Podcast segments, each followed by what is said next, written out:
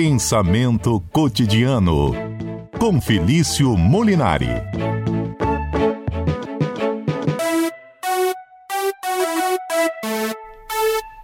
Felício Molinari é filósofo, doutor em filosofia e às quartas-feiras tem a gentileza de conversar um pouquinho conosco no CBN Cotidiano e nos fazer pensar, até de maneira diferente.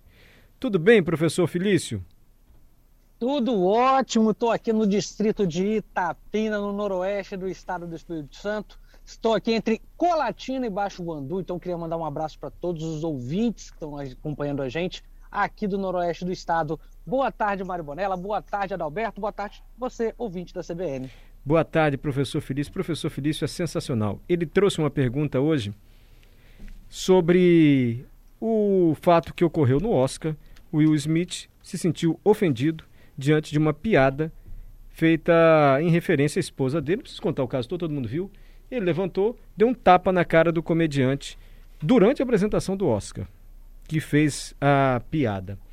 E muita gente disse: não se deve responder nada com violência dessa forma. O próprio Will Smith pediu desculpa.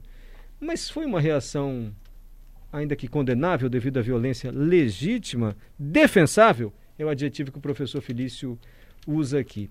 Isso, professor, essa questão que o senhor levanta também nos desperta outras perguntas. Há limite para a brincadeira, para a piada? Perco o amigo, mas não perco a piada? Há limite? Outra, há limite para a reação? É possível medir se uma reação foi desproporcional ou não? Ou só quem sofreu ofensa pode medir? Professor, o senhor que é o filósofo, a gente aqui fica mais é, querendo confundir. Então nos ajude a filosofar sobre o tema. Vou ajudar a confundir mais ainda. Uhum. Vamos tentar aqui perguntar, aqui, fazer, trabalhar em cima da pergunta sobre a reação do Will Smith. Se der tempo, a gente fala sobre o limite do humor. Pode ser? Certo. Então, vamos lá. A primeira, a primeira pergunta que a gente tem que fazer é se é condenável. É, é condenável ou não aquela ação do Will Smith de dar um tapa no Chris Rock, o comediante que estava ali. E aí a gente começa realmente a fazer a filosofia, a pensar com um pouco mais de calma. Bom, obviamente, seja para moral, sobretudo para moral cristã, de tradição, de cultura cristã, é prontamente condenável agir com violência. Todo mundo aqui sabe, se seja cristão ou não, daquela velha metáfora do dar a outra face, que é uma metáfora que resume muito bem a ideia da moral cristã, que busca sempre o tratamento pela não violência. Traduzindo em miúdos, para a moral cristã, a violência nunca é o caminho de solução, logo seria condenável uh, o que o Will Smith fez, independente se a piada foi ou não de bom tom. Então, o próprio reconheceu isso, como já bem disse o Mário, já pediu desculpas pela sua ação e disse que num mundo de amor né, não há lugar para violência. Mas não é só a moral cristã que age assim. A moral moderna, iluminista, também condena a violência para a resolução de conflitos. É, sempre, então, a gente tem ali aquela velha ideia de que nós precisamos controlar nossos instintos com a nossa razão. O que a gente percebe, então, é o quê? Que há no ser humano, então, tanto para a tradição cristã quanto para a tradição moderna, iluminista, um conflito entre os nossos instintos e a nossa razão. Como sempre que a nossa razão tivesse que controlar nossos instintos. Às vezes a gente fica com raiva, nós temos que controlar por meio da razão. Às vezes a gente quer xingar nosso chefe, mas a razão nos controla. A gente sempre tem, para conseguir viver nesse mundo, segundo essa ótica, que controlar os nossos instintos pela razão. Mas, mas há um filósofo que vai botar um, uma dúvida nisso. Um filósofo bastante polêmico, que é o Nietzsche, Friedrich Nietzsche. E é sobre ele que a gente vai falar agora que é uma pergunta que eu vou começar fazendo para o Mário. Ô Mário, hum. pensa comigo, se o Will Smith não tivesse dado tapa na cara do sujeito, se ele tivesse ouvido a piada, uh, não gostado, ficado quieto e fosse para casa, qual o sentimento que ele sentiria ao chegar em casa? Você consegue imaginar? Consigo. Ele ia pensar, eu devia ter reagido. De alguma maneira, não com tapa na cara, mas talvez no meu discurso, ou entrado no palco, ele ia ficar se remorrendo porque ele ia pensar: poxa, minha mulher doente. Não escolheu estar doente. Vem esse humorista na frente de todo mundo fazer uma piada da doença da minha mulher. Eu devia ter feito alguma coisa. Eu acho que ele ia pensar isso, professor. Professor? Será que eu respondi tão mal assim que. Professor não, Felício? Não, não, não, foi só. Ah, ah. Foi... Voltei, voltei. Uh, foi só uma ligação na hora errada que eu recebi aqui, mas vamos lá. Uh, o que a gente tem, então, o, o, o Mário, é o seguinte: esse sentimento que você menciona é o sentimento do ressentimento. Todo mundo já passou por esse sentimento uma vez na vida, que é aquele sentimento de que você vê uma injustiça e não faz nada, vê uma ação racista, homofóbica, preconceituosa e se cala. E aí a gente chega em casa e fica ali se remoendo com remorso. Isso dói muito. Concorda comigo que isso dói mais do que o tapa que o Will Smith deu no Chris Rock, ou, ou Mário? Aí eu já não sei avaliar, professor. Vamos lá, que agora que entra a brincadeira. Hum. Para o Nietzsche, para o Nietzsche, quando a gente não dá vazão a essa coisa instintiva, isso cria na gente algo doentio porque a gente sofre física e psicologicamente toda vez que a gente não coloca para fora esse sentimento de raiva, esse sentimento de dor, de perda, de luto, de angústia. É preciso colocar isso para fora, porque senão a gente adoece. E de fato a gente adoece. Confesso que uma experiência pessoal, não vou entrar em detalhes, uma vez eu presenciei um caso extremo de injustiça e não fiz nada, fiquei paralisado, fiquei meio sem reação, sabe? Uhum. E fiquei durante anos remoendo aquilo com profundo amargor, com profunda tristeza, até que o Deus, Deus foi bom comigo e me permitiu refazer, rever aquele posicionamento. Eu reencontrei as pessoas, pedi desculpa, botei para fora e consegui tocar a minha vida. Veja como que realmente é doentio. E olha que fato interessante. Se o Will Smith não tivesse agido ali daquela forma, talvez ele nunca mais conseguisse olhar para a cara do comediante, talvez ele tivesse uma, uma repulsa enorme aquele comediante.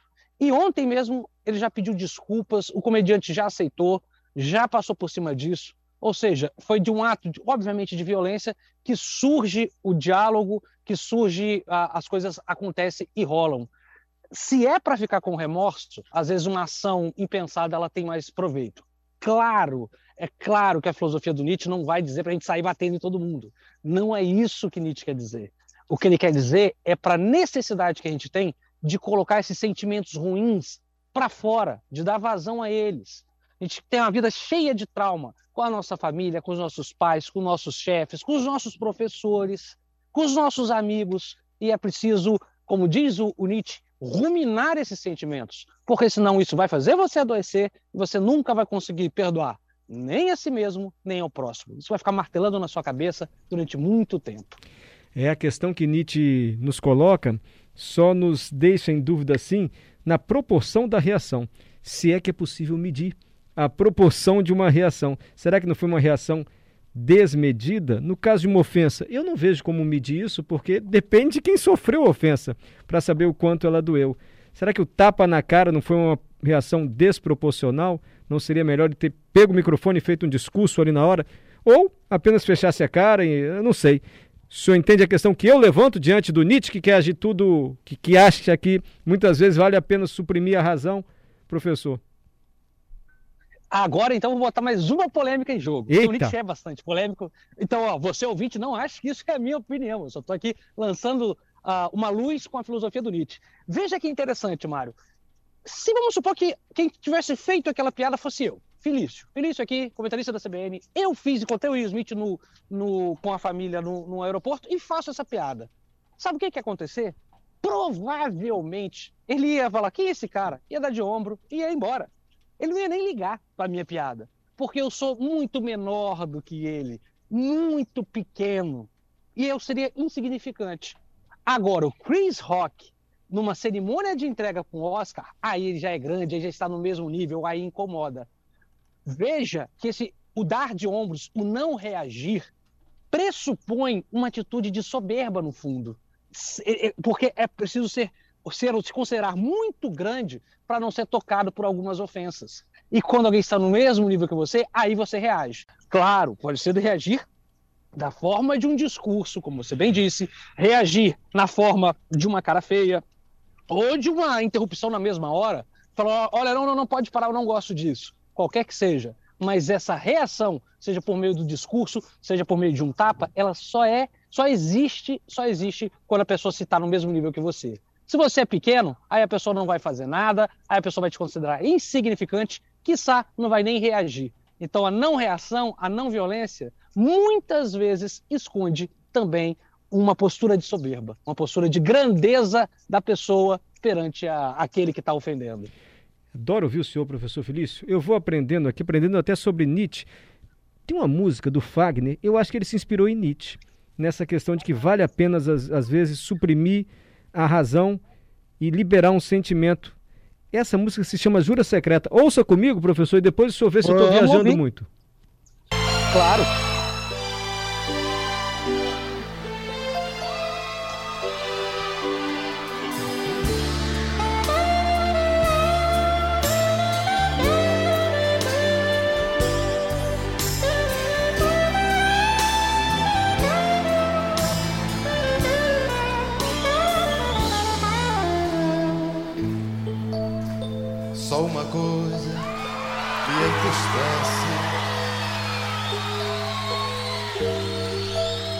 Beijo de amor que eu não roubei.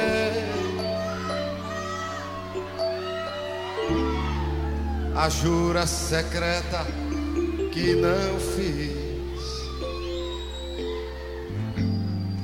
A briga de amor que eu não causei.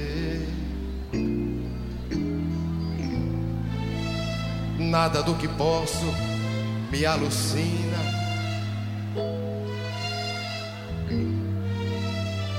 tanto quanto que não fiz. Nada do que quero me suprime.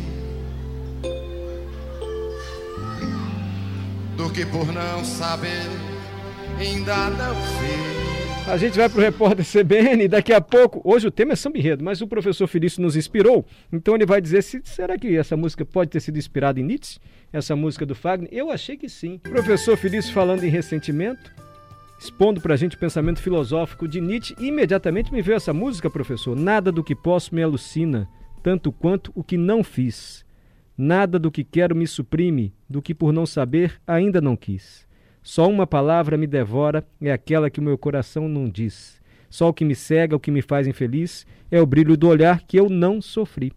O senhor falou tanto em ressentimento e que isso machuca por muitos anos. Na hora eu lembrei dessa música, Jura Secreta do Fagner. Eu e Adalberto viajamos na maionese aqui, professor, filosofamos demais? De forma alguma eu não teria a capacidade intelectual e imaginativa de achar uma música tão perfeita como essa para explicar a ideia de ressentimento.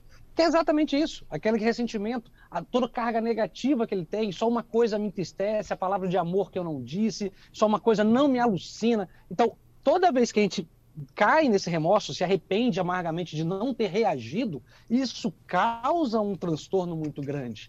E Nietzsche tem uma outra coisa que é muito interessante, eu acho que isso daqui talvez o, o ouvinte nosso vai ficar gostar de ouvir. Nós ah, acabamos imaginando que a memória é uma força ativa e o esquecimento é uma força passiva. Tá, traduz isso, eu não estou entendendo.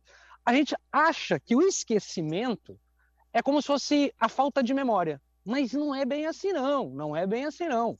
Para o Nietzsche, e depois isso vai influenciar toda a corrente psicanalítica, é o seguinte: a memória é uma força tão ativa quanto o esquecimento. Alguns traumas você precisa estar saudável para esquecer. Se você não esquece desses traumas, se você ficar remoendo, quer dizer que isso vai te deixar doente. Então é preciso colocar para fora para esquecer esses traumas. Então comece a perceber que o esquecimento também é uma força ativa. O esquecer é o esforço para não lembrar.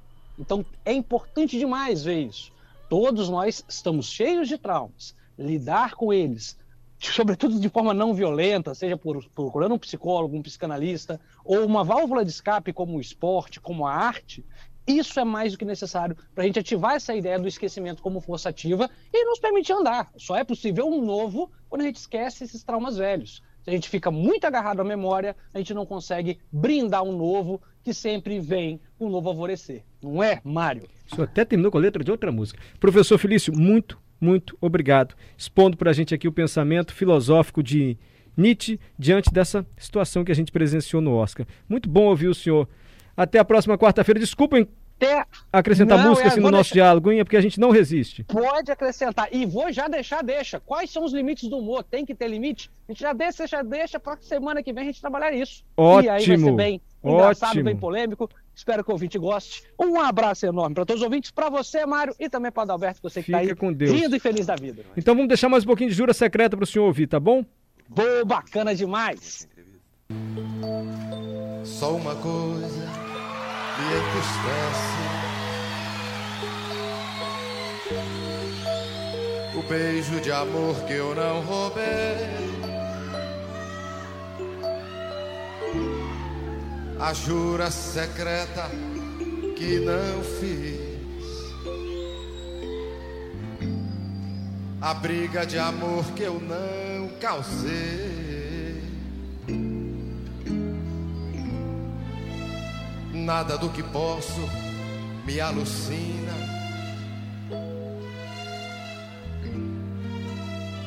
Tanto quanto que não fiz.